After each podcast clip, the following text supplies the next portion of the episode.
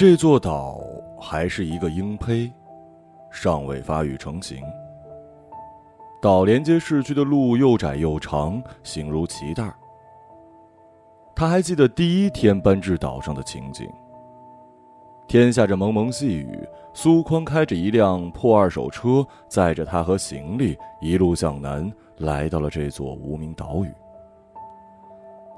两个月前，他为一件微不足道的小事与苏宽争吵，吵完之后，他撇下他，独自一人到了夜市。夜市里人声鼎沸，充斥着烤肉与啤酒香气。他走到街道尽头的烤肉店，坐下来。点了五串肉、五串黄瓜、一瓶啤酒，独酌起来。喝到中途的时候，他抬头看了一眼天空，月光暗淡，寻不到半点星影。是什么时候开始完全看不到星星了呢？儿时他随奶奶住，奶奶家在一楼有一处小院子，院子里栽满了月季，还有一些藤蔓植物。每年盛夏，他们总会把竹床搬至院内的空地，躺在床上吃西瓜、数星星。那时的星星疯了一样，长满整片天空。后来他逐渐长大，离开了奶奶家，搬至市区高楼，与父母同住。自那时起，星星就越来越少，再也没有人会把床摆在屋外空地上睡觉了。啤酒很快喝见底儿，他昏昏沉沉的刷起了手机，一条新闻鱼一样的游过他的眼前。男建筑师在三百亩荒岛造房子，六栋梦幻屋，真正的世外桃源。新闻中写道：此建筑师在三百亩小岛上建造了六所房子，周末和假期带着妻孩登岛钓鱼或者看星星，过贴近自然的纯粹生活。岛上不但有澄澈的湖泊，还有一大片树海森林，仿若人间仙境。在文末，编辑留下了建筑师的联系方式，说是意欲登岛参观，可直接与其联系。他没想到城市还有这样的地方，这座被称为新一线的城市，在过去五年来像吃了激素药一样，疯狂挖地，疯狂修高楼。他生于斯，长于斯。无处可逃。前几天时，他和苏宽还一起去看房子，房子近两万一平。正在他们犹豫之间，看好的房型被人订走了。自大学毕业以来，奋斗多年，刚刚存下一笔积蓄，还来不及自我享受，很快就要拿去供养别的东西，简直莫名其妙。离开售楼处时，苏宽说：“不然。”我们就租房过一辈子吧。他理智里同意，感性里又大雨倾盆。一个男人不肯给一个女人稳定的居所，和一个男人不爱一个女人，基本可以画上等号。在林荫道上走了一会儿，他突然说：“你是不是不爱我了？”苏宽沉默了一会儿，摇摇头：“不是。”自那时开始，他们便频繁的争吵，都是一些无意义的小事儿，但每次都能上升到爱不爱这样的高度，或者爱与不爱也不是什么高级话题，最后都要落到生存实处。他想了一会儿，把啤酒瓶移开，付了款，拨通了建筑师的电话。电话那头传来一个男人的声音，背景里还有小孩子笑闹的背景音。他在电话这头怯生生的问。嗯，您是王先生吗？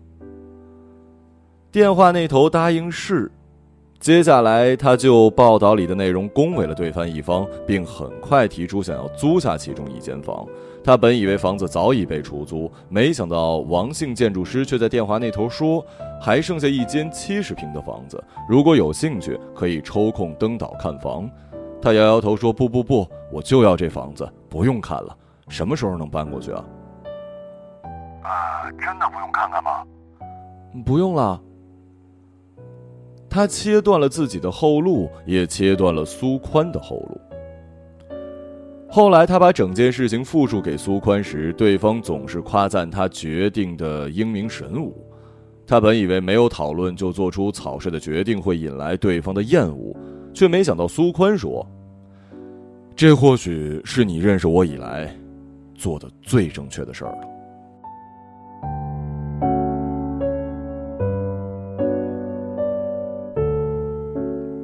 抵岛那日，细雨飘摇，车里载满了行李，他的心里载满了忐忑。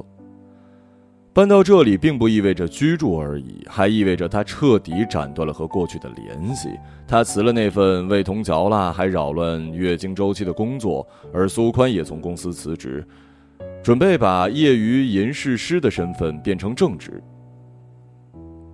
下车卸行李的时候没法撑伞，雨拍打在脸上，很快模糊了眼镜。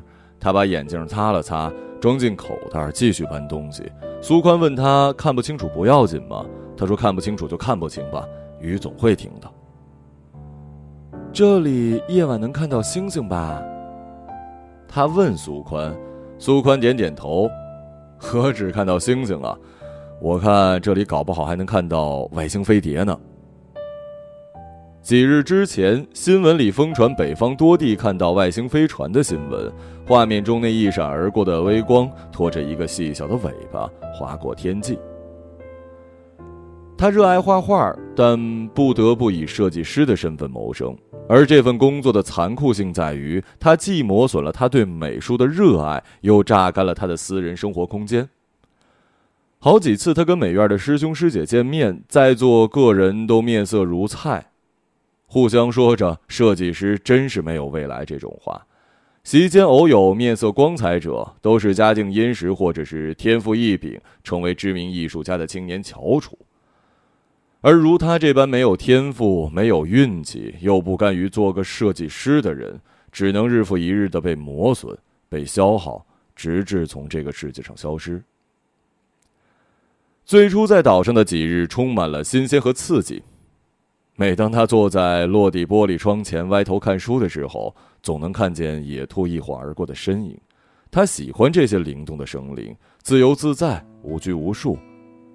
即使兔的寿命远远不及人类，但是在短暂的兔生里，它们完全自由，不用工作，不用受制于人，不用站在街上吸收汽车尾气。一天二十四个小时，他最期待的还是夜晚。夜晚万籁俱寂，他想着星星会高悬在天上，那些乍看起来只有碎钻大小的小玩意儿。实际上都是体积庞大的星球，它们散布在宇宙之中，那上面或许有不同的生物，有红色的河流或蓝色的火山，这让他浮想联翩。但自登岛以来，他一直没有看到过星星。一开始是因为暴雨，雨把整座岛下成了一个凶案现场，他只能跟苏宽靠在一起，通过视频投影仪欣赏电影。也不敢看过于暴力、血腥、充满怪兽和鬼魂的，他最常看的还是那种催眠式的、愈合心灵式的电影，就像是日本的电影《小森林》等。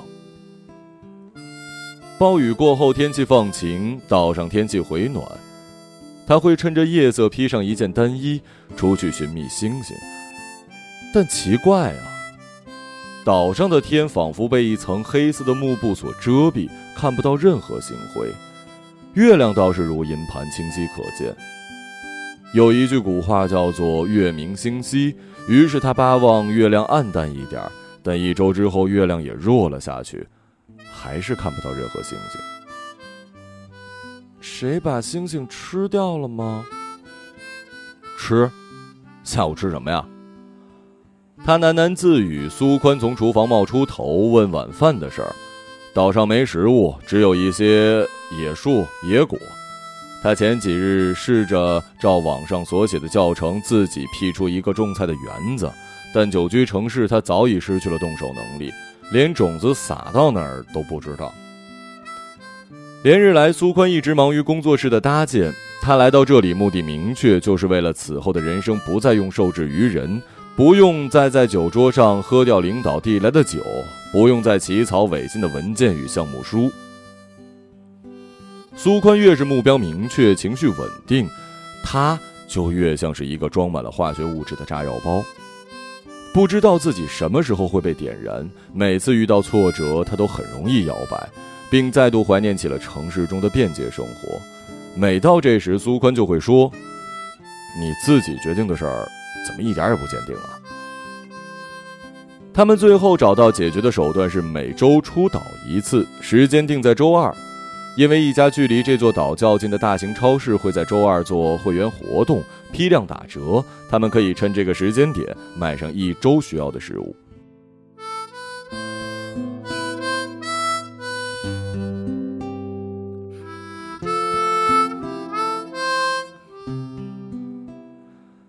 在岛上待了两周之后，他依旧没有看到星星。生活陷入了循环往复的日常。天气晴好时呢，他便跟苏宽一起沿湖散步，散步到中午，吃完午饭，他会午睡，不限制自己睡到几点，自然醒来之后看上十页书。不规定具体看哪本，从书架上随意取阅，看到哪本是哪本。下午四点左右，他开始画画。从透明的落地窗望出去，能看到夕阳西下的美丽场景。他会漫无目的的绘上两笔。而就在他散漫的在画笔上泼洒心事的时候，苏坤总会在隔壁房间敲敲打打，那滋味并不好受。他绘画的思路经常被莫名其妙的锤断。好几次，他故意站在工作室门口，想看看对方的反应，而苏。总是扬起脸说：“哎，你不用管我，你去画你的吧。”原来他压根就不知道打扰了他，又或者打扰他有什么要紧的呢？他画的画赚不来一分钱，而苏宽制作的银饰是可以明码标价放在网店里换钱的，不是不失望的。但生活是他选的，人也是他选的。如果贸然放弃，不会有任何人同情他。父亲几天前曾骑着一辆破自行车上岛看他，两个人在湖边发生了剧烈的争吵。他自小随着父亲长大，缺乏母爱，不善于与人交流。他父亲这些年为了照顾他，也未另娶。等他长大之后，他随父亲去相亲，但父亲已经丧失了社交能力。或者这个与他血脉相连的男人与他一样，本就是沉默寡言的人。父亲在湖边站了一会儿，说他其实是来钓鱼的，只是顺便过来看看他如何。言语之间，父亲将渔具、钓竿和塑料桶从车上卸下来，他帮父亲把那些泛着鱼腥味的器具一一摆好。摆好之后，又捡起一块石头，侧着朝湖面打击而去，但只激起了两处涟漪。他也曾想过，如果出生在一个经济条件较好的家庭，如果父亲没有下岗，母亲没有去世，他是否会过上同学们那样的生活呢？找一个家境更好的男人，由父母双方付房屋首付，他们呢就继续以小家庭的形式寄居在大家庭之下。但并没有如果。父亲脸上的皱纹更深了。老人斑也爬满了脸庞。谈话不欢而散，父亲开始独自在湖边垂钓，但钓了一下午一无所获。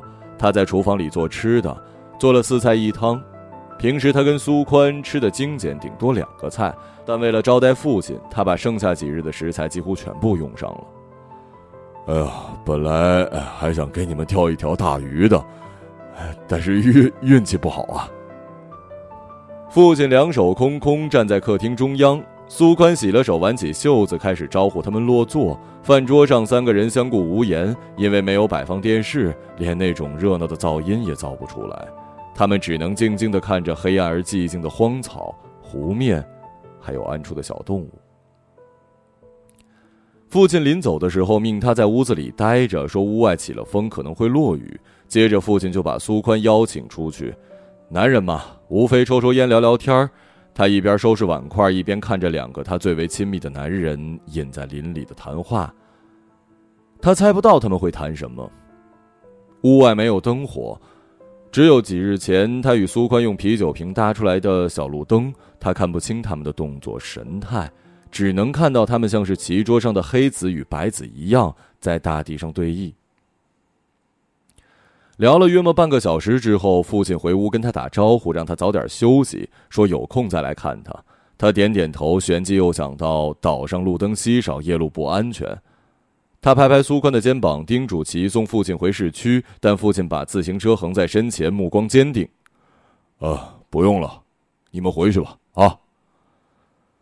父亲儿时在农村长大，对这种环境比他们熟悉的多。屡次劝说无果之后，他只能任由父亲独自骑车消失在了乡野小路上。他跟你说什么了？你们俩有什么可聊的？说了半个多小时呢。没说什么，就是让我们在这玩一阵，还是要老实回去上班生孩子。他说他年纪大了，想早点抱孙子，再不抱就怕抱不上了。那你怎么回答？我说好，呃，他说什么我都说好。嘿，你还不明白吗？不用废话，点头就行了。怎么做做不做，那不还是我们的事儿吗？苏宽说完就逆入了工作室，继续敲敲打打。他坐在客厅中央发起了呆，今晚依旧没有任何星星。睡梦中，他梦到了一片海域，海上有海鸥飞过，他盘腿坐在一个仅三平米的小岛上。岛屿正在下陷，他扬起脸等天黑，可天一直亮着。他的身子渐渐下滑，下滑，直至没入整片海域，融为一体。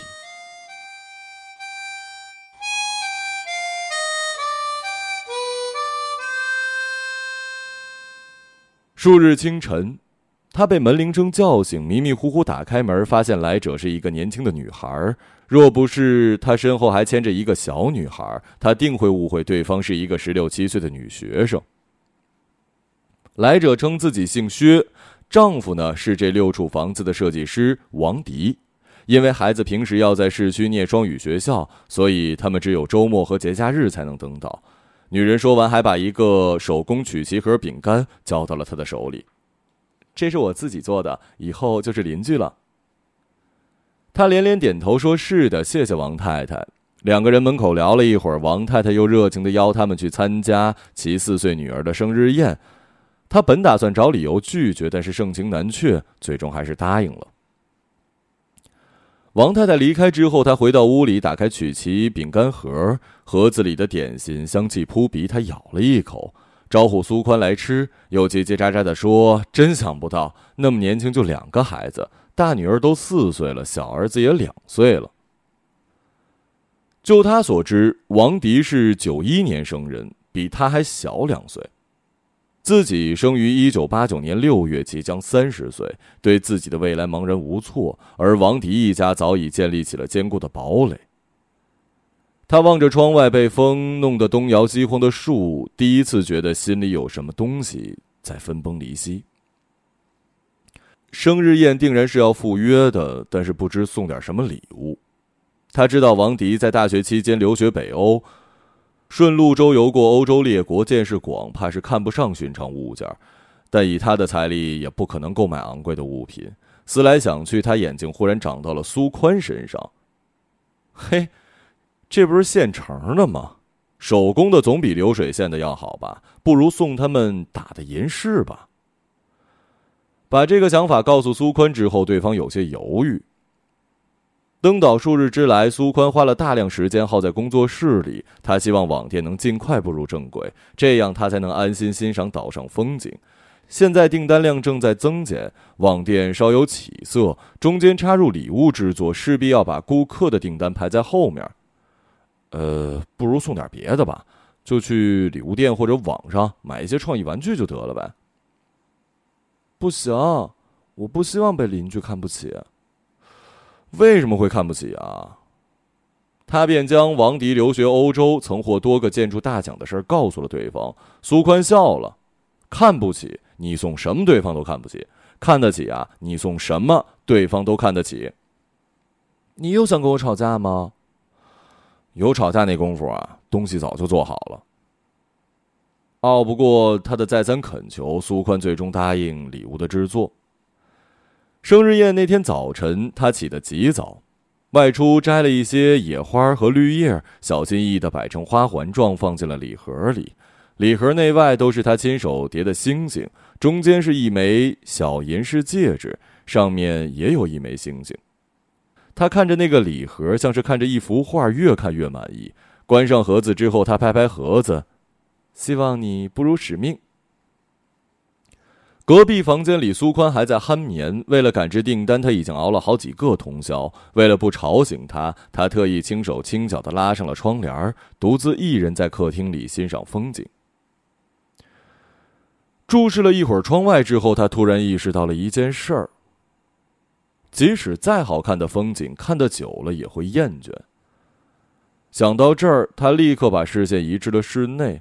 那里是他精心布置的房间，用的都是宜家采购的物件，按照国外设计网站流行趋势搭建，充满了现代简约美学。这使他内心涌动着一股力量，一种对周遭一切放心满足的松弛感。到王宅的时候已经接近中午，苏宽穿了一身的棉麻服装，头发乱糟糟的。他呢？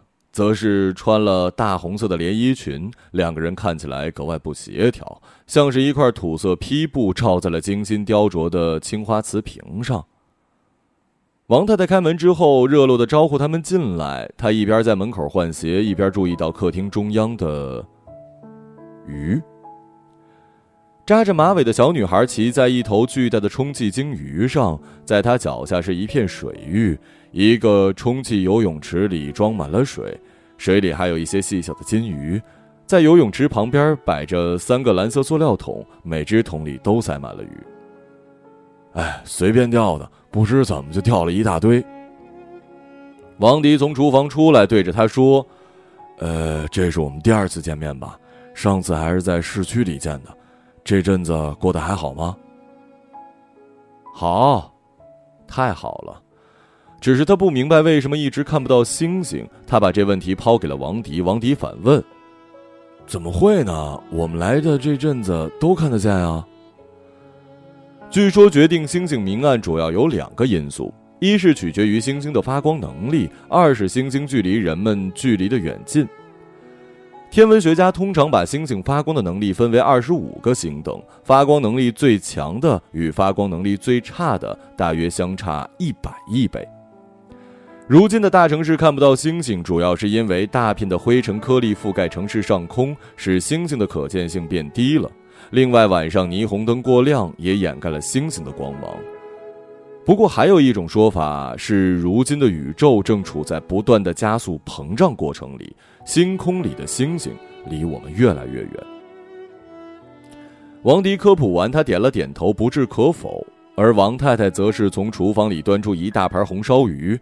他们正式吃上了饭，饭桌上为了活跃气氛找话题，他一直在询问王迪关于挪威的事儿，问那边的三文鱼是不是真的那么好吃，问那里的人们生活幸福感是不是很高，问去挪威旅游大概要花多少钱。王迪告诉他，三文鱼有没有更好吃，尝不出来，但北欧的幸福指数高是一个彻头彻尾的假象。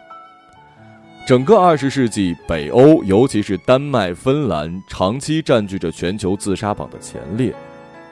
说个例子吧，国土面积百分之八十被冰雪覆盖的格陵兰，从一九六八年到两千零二年间，发生了一千三百五十一起自杀案。王迪喝了一口啤酒，继续说：“他有一朋友一直在从事流行病的研究，说是生活在北半球高纬度地区的人。”抑郁症发病率更高，这个现象被命名为季节性情感障碍。在北欧，夜极可长达二十个小时，孤独的感觉整夜整夜袭来，说暗无天日一点都没错。挪威有个电视台还曾经搞过一个电视直播，就是直播一辆货车从皮尔根到首都奥斯陆的行进镜头。一共播了四十多个小时，没有任何情节，也没有旁白，连广告都没有。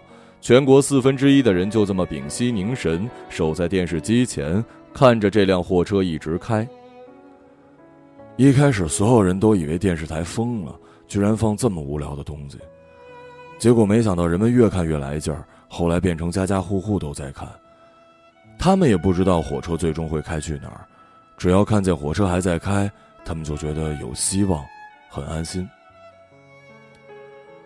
他听着听着，意识到他看到的世界和他理解的世界存在着巨大的偏差，他的经历还不足以弥补见识的短浅。他所向往的北欧生活和真正的北欧生活或许完全是不同的两件事儿。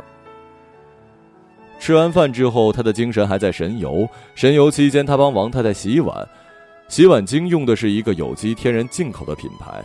王太太说：“有些东西啊，贵是贵了点儿，但是给家人用，还是天然的、无毒的比较重要。”他想起自己家的洗碗精，充斥着人工香精的劣质柠檬香气，忽然有一些作呕。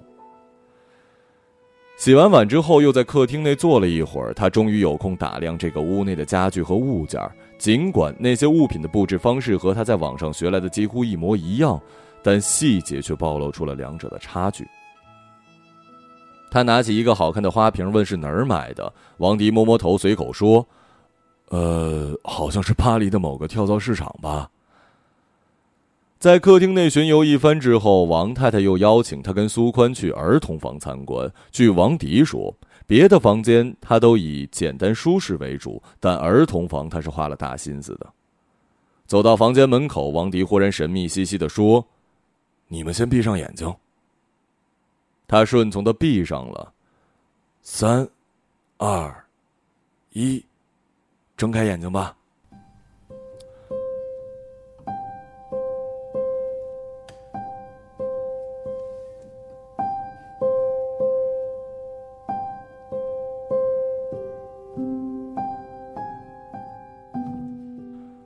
他睁开眼睛的时候，被满房间的星星害了一跳。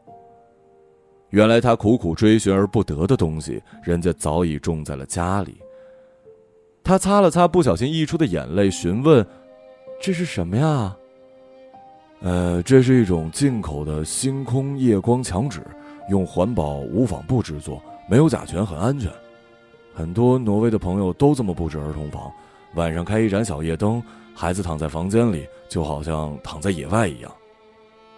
真好。”这个房间可真好啊！离开王宅之后，他跟苏宽还在黑漆漆的岛上走了一圈，耳边只有轻轻拂来的风，两人相对无言。苏宽知道他不太开心，但不知从哪个角度切入安慰，弄巧成拙可不好。相处多年下来，他早已厌倦了撕心裂肺的争吵。第二天早晨起来的时候，他脸上的泪痕早已被风干。他把苏宽推醒：“我要去挪威。”去挪威？去挪威干什么呀？苏宽翻了个身，脸朝墙壁：“去北欧很花钱的。哎，这里跟北欧差不多，不是吗？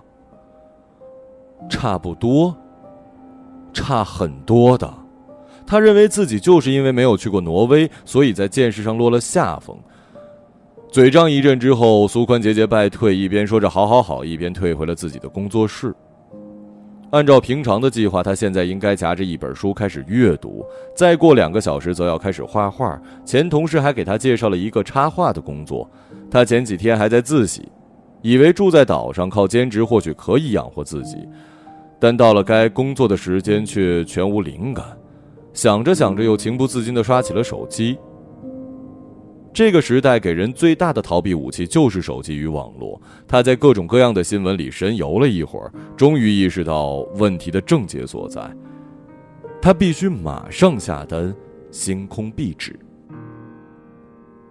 打开网站，输入“进口星空壁纸”关键词，蹦出来数十条链接。他一一的比照挑选，终于买了最昂贵的那一款。大的事情办不到，但小的事情绝不能输。买个壁纸，他还是买得起的。下了单，付了款，他还叮嘱买家，快递发次晨达，越快越好。他已经等不及了。既然看不到星星，就自己造一个。苏宽前几天还开玩笑说他得了星盲症，一种视网膜疾病，别的物体清晰可见，唯独看不到星星。他还据此煞有介事地查了查，但是网上根本就没有关于这种疾病的任何说法。唯一的一个条目是一个网络小说，他那时臭骂了苏宽一顿。苏宽则笑着说：“人活着要有想象力，虚构是一种伟大的力量。夜晚，他照旧还是要出去走走，不过不再是为了寻觅星星，而是单纯的散步。有一个夜晚，他独自步行回来，忽然发现路灯坏了。他起初以为是小鸟、小动物破坏的，直到进了房间，被苏宽用一种野兽的咆哮吓坏之后，才明白是真的停电了。停电。一个他自十六岁之后就不再恐惧的名词。城市里光亮那么多，这里停电，那里会有电，哪怕是那燥热的夏日，也可以去酒店过一晚上。但现在他们在岛上，哪儿也去不了。发动汽车离岛不是不可以，只是一不小心开进湖里，事情就麻烦了。更坏的事情是，手机也没电了。他刚才一路散步，一路低头玩手机，手机电量已经低于百分之十。而苏宽呢？他的手机倒是有电，不过也只有百分之五十，且没有信号，没有照明条件，他无法工作。两个人这下彻底返回了原始状态。他只有他，他也只有他。黑暗里，坐在门边，能听见大风呼呼的声音。他想起儿时看的电视剧《聊斋》，开头时一个看不见脸的男人拎着一盏孤灯走向田野间，那时也是同样的声音。我们回屋去吧，反正外头也看不见星星。他跟苏宽躲回房间，黑暗里能听到对方喘息的声音。过去住在城市的时候，他们那方面的生活频次很低。也不是不和谐，只是琐事过多，工作过忙，每天上班回来就已失去做任何事的兴致。况且他们对彼此的身体也有一些厌倦，因为过于熟悉而厌倦。摸着对方的手，就像摸着自己的手，一点惊喜都没有。是苏宽主动发起了进攻，用舌头撬开他的舌头，两个人抱在一起倒在地板，一片黑暗中看不见人脸，感官被放大。他想象对方是一个入侵的窃贼，他扭曲着呻吟着，觉得自己会变成一条吐着信子的蛇。不过他并非彻底的冷血动物，他需要热情的时候就能交出全盘的热情。后来他们又去湖边坐了一次。过去他不曾想过会玩野战，但这件事在结结实实的发生。他又想到几天前新闻报道说，日本年轻人已经开始无性生活，对异性提不起任何兴趣。他一度以为自己也逐渐变成了性冷淡，直到这夜被点燃之前，他还以为自己已经成了一块石头，但没想到，石头里包裹的是火种。是因为距离大自然太近，才被这种原始的力量给俘获了吗？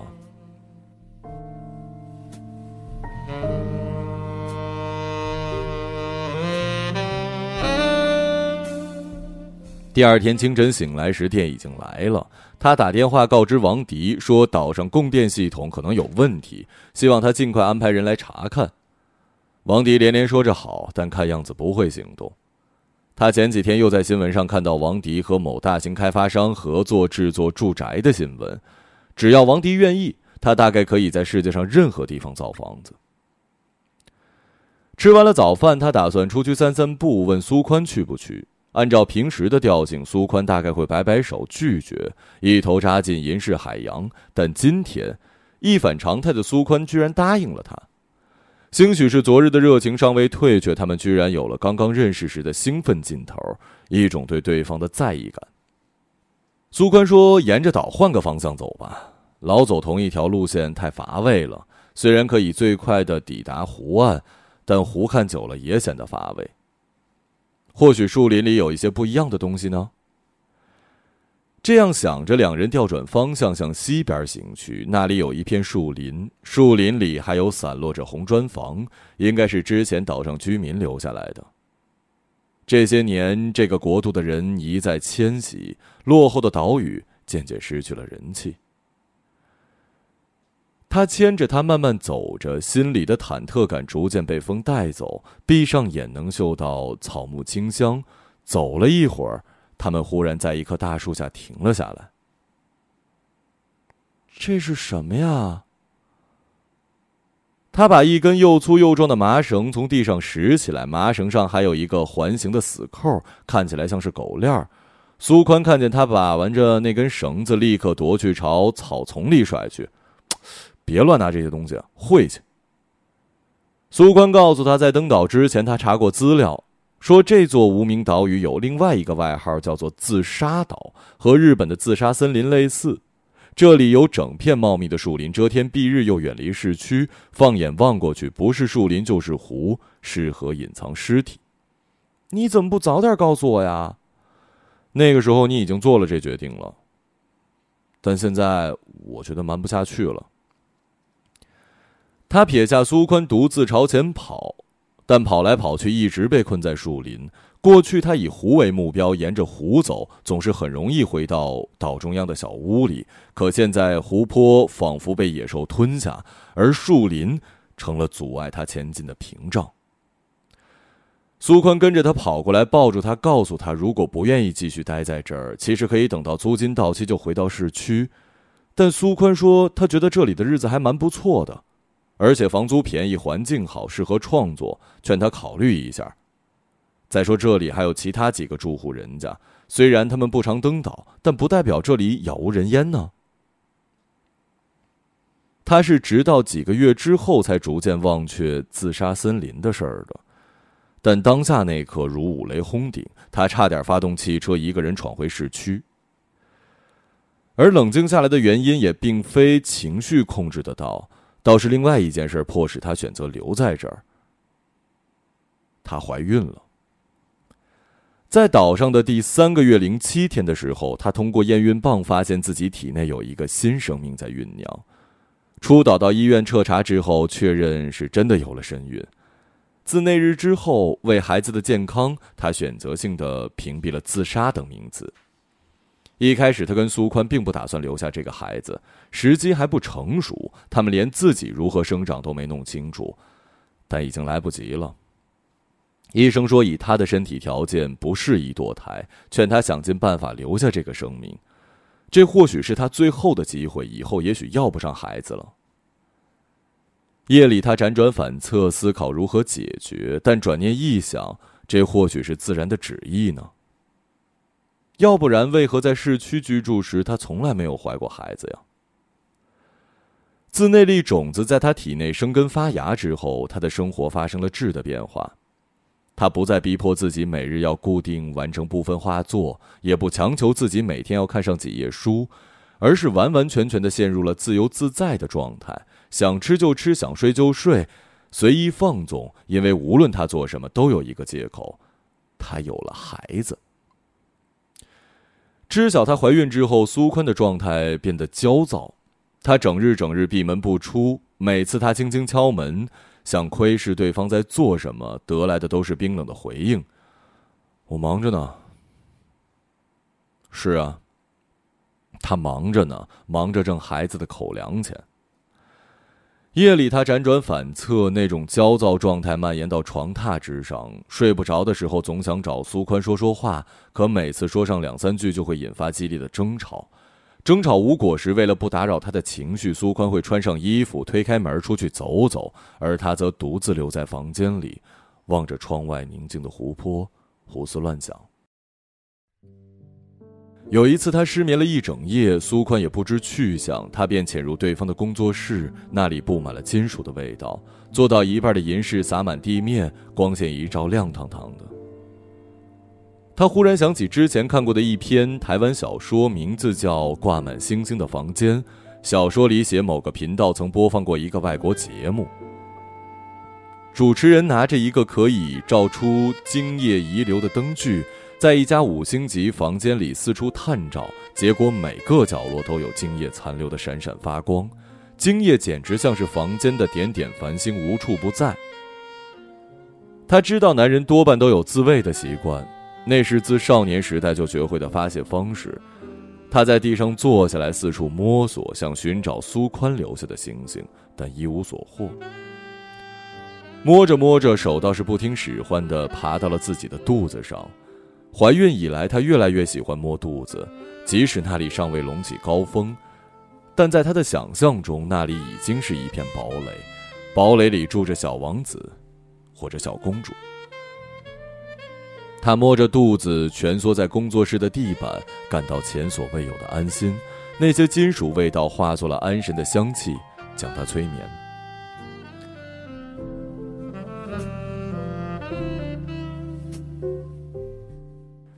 数日清晨醒来，他已回到卧室的床上，而苏宽也回到工作室。他打开客厅的门，头发被风吹拂着。他拨开遮住眼睛的乱发，朝湖边走，发现湖边泊着一艘尚未完工的木船。船？苏宽坐船干什么呀？湖对岸什么都没有，只有一处矮山，矮山上是一座叫做七角亭的精神病院。他想离开这儿吗？几日前，有个朋友来探望他，买了一些水果跟营养品。对方在一家房地产公司做策划，是业内人士。那策划悄悄对他说：“这块地已经被业内某知名开发商看中，早就买下来。那个王迪就是该开发团队前期聘请的建筑师。他们的想法是先利用事件营销，把这座荒岛炒热，再开发成度假景区。还能在这住多久呢？”他看着进岛时的细长小路，意识到那路已经越来越短，像有一只看不见的大手将这条路压缩。他们被一种莫名其妙的力量拉了回去。在这种恐慌之下，他拨通了王迪的电话，询问他是否有欺骗他。对方说，并非欺骗，只是交易。如果你们住到一半被迫搬走，开发商会付你们一大笔钱。你知道的，对于开发商来说，几万、几十万都不是什么大数目，或许能作为你抚养孩子的一笔经费呢。不是不动心的，他回去将此事告诉了苏宽，得来的却是黑脸。苏宽说他已经没有后路了，他再也回不到过去的那种状态之中，他想要自由。自由，自由是什么呀？这世界上存在着绝对的自由吗？他讽刺了对方一番，然后翻出工作室近日的订单，你看看，你看看，你就算做上大半年，也抵不上别人卖一套房子的佣金。苏宽被刺激到崩溃，摔门离开了房间。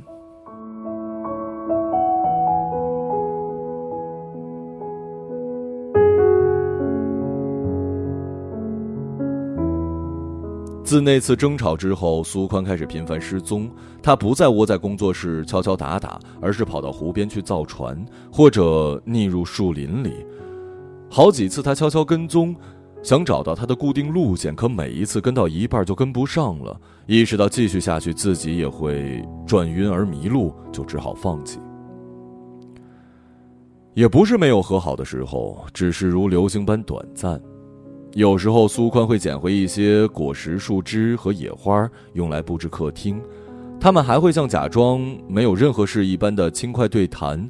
有一次，苏宽突然拿出了一块绳结，说：“你知道这是什么吗？”他摇头。苏宽继续说：“在农村，这种绳结用来捆猪，就是猪越挣扎，这绳子就捆得越紧。有点意思，可以用来捆人吗？”感觉对犯人挺好的。苏坤的神情突然变得格外严肃。捆人？捆人？捆人当然可以了，感觉比捆猪还合适呢。小时候在农村，偷情是见不得光的事儿。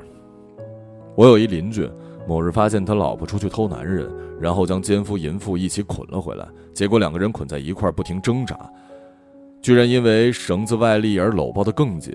那个被戴绿帽的男人气得要命，最后把奸夫的脑袋齐颈砍断，血溅了一地。他从苏宽描述的血腥场景中挣脱，大骂对方为何要说这种故事给他听。如果吓得睡不着觉，对胎儿发育不利的，苏宽连声说对不起，并立刻抬手把绳子扔了出去。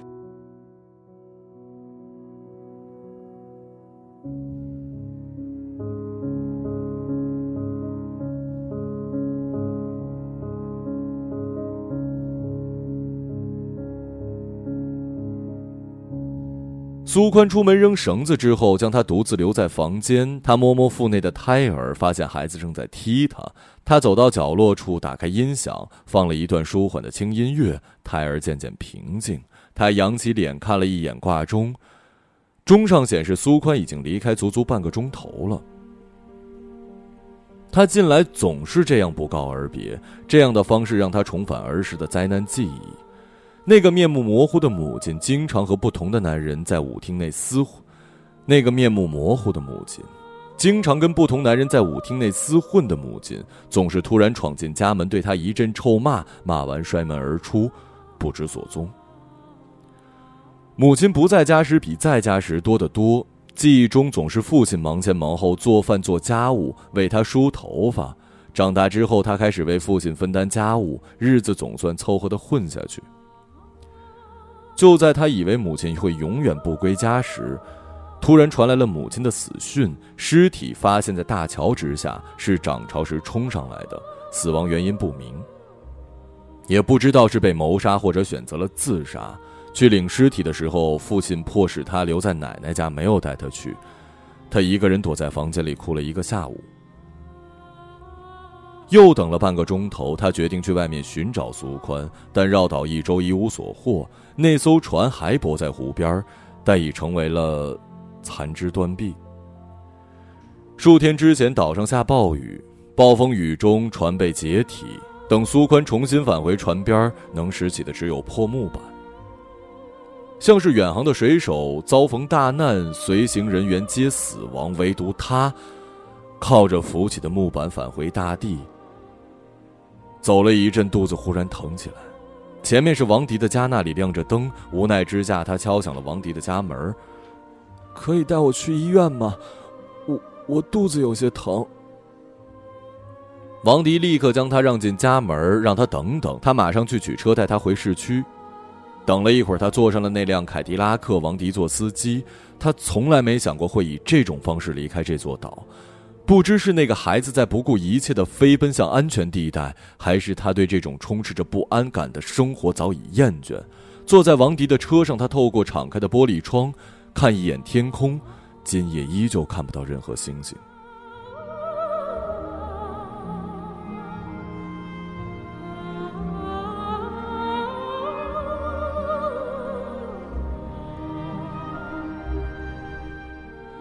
抵达医院之后，他像是抵达了母亲的子宫，重新获得了安全感。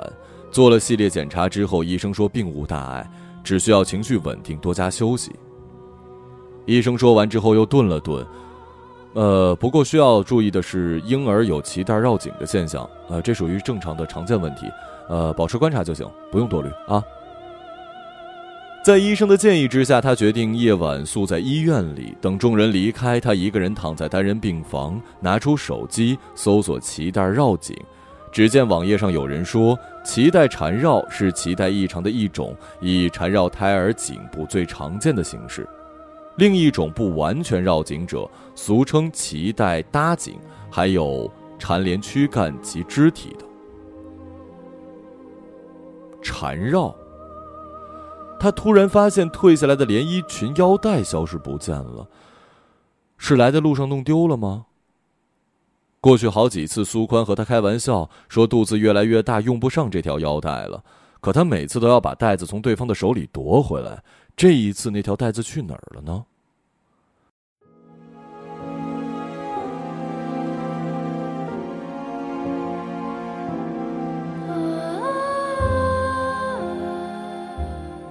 他的思绪被那根连衣裙的带子拽得越来越远，最终支离破碎，被睡眠俘虏。梦中，他赤脚穿行在岛屿，喊着苏宽的名字，但回应他的却是草丛里小兽乱窜、摩擦草叶的声音。他随着那条又窄又长的小路，来到了那棵巨大的古树下。树下，苏宽正背对着他站着，他看得出来，那就是他要找的人。苏宽，对方转过身，脸色青紫，嘴唇发乌，在他的脖子上，淡蓝色的连衣裙飘带正随风飘摇。你找到星星了吗？找到了，在地上，已经全部碎掉了。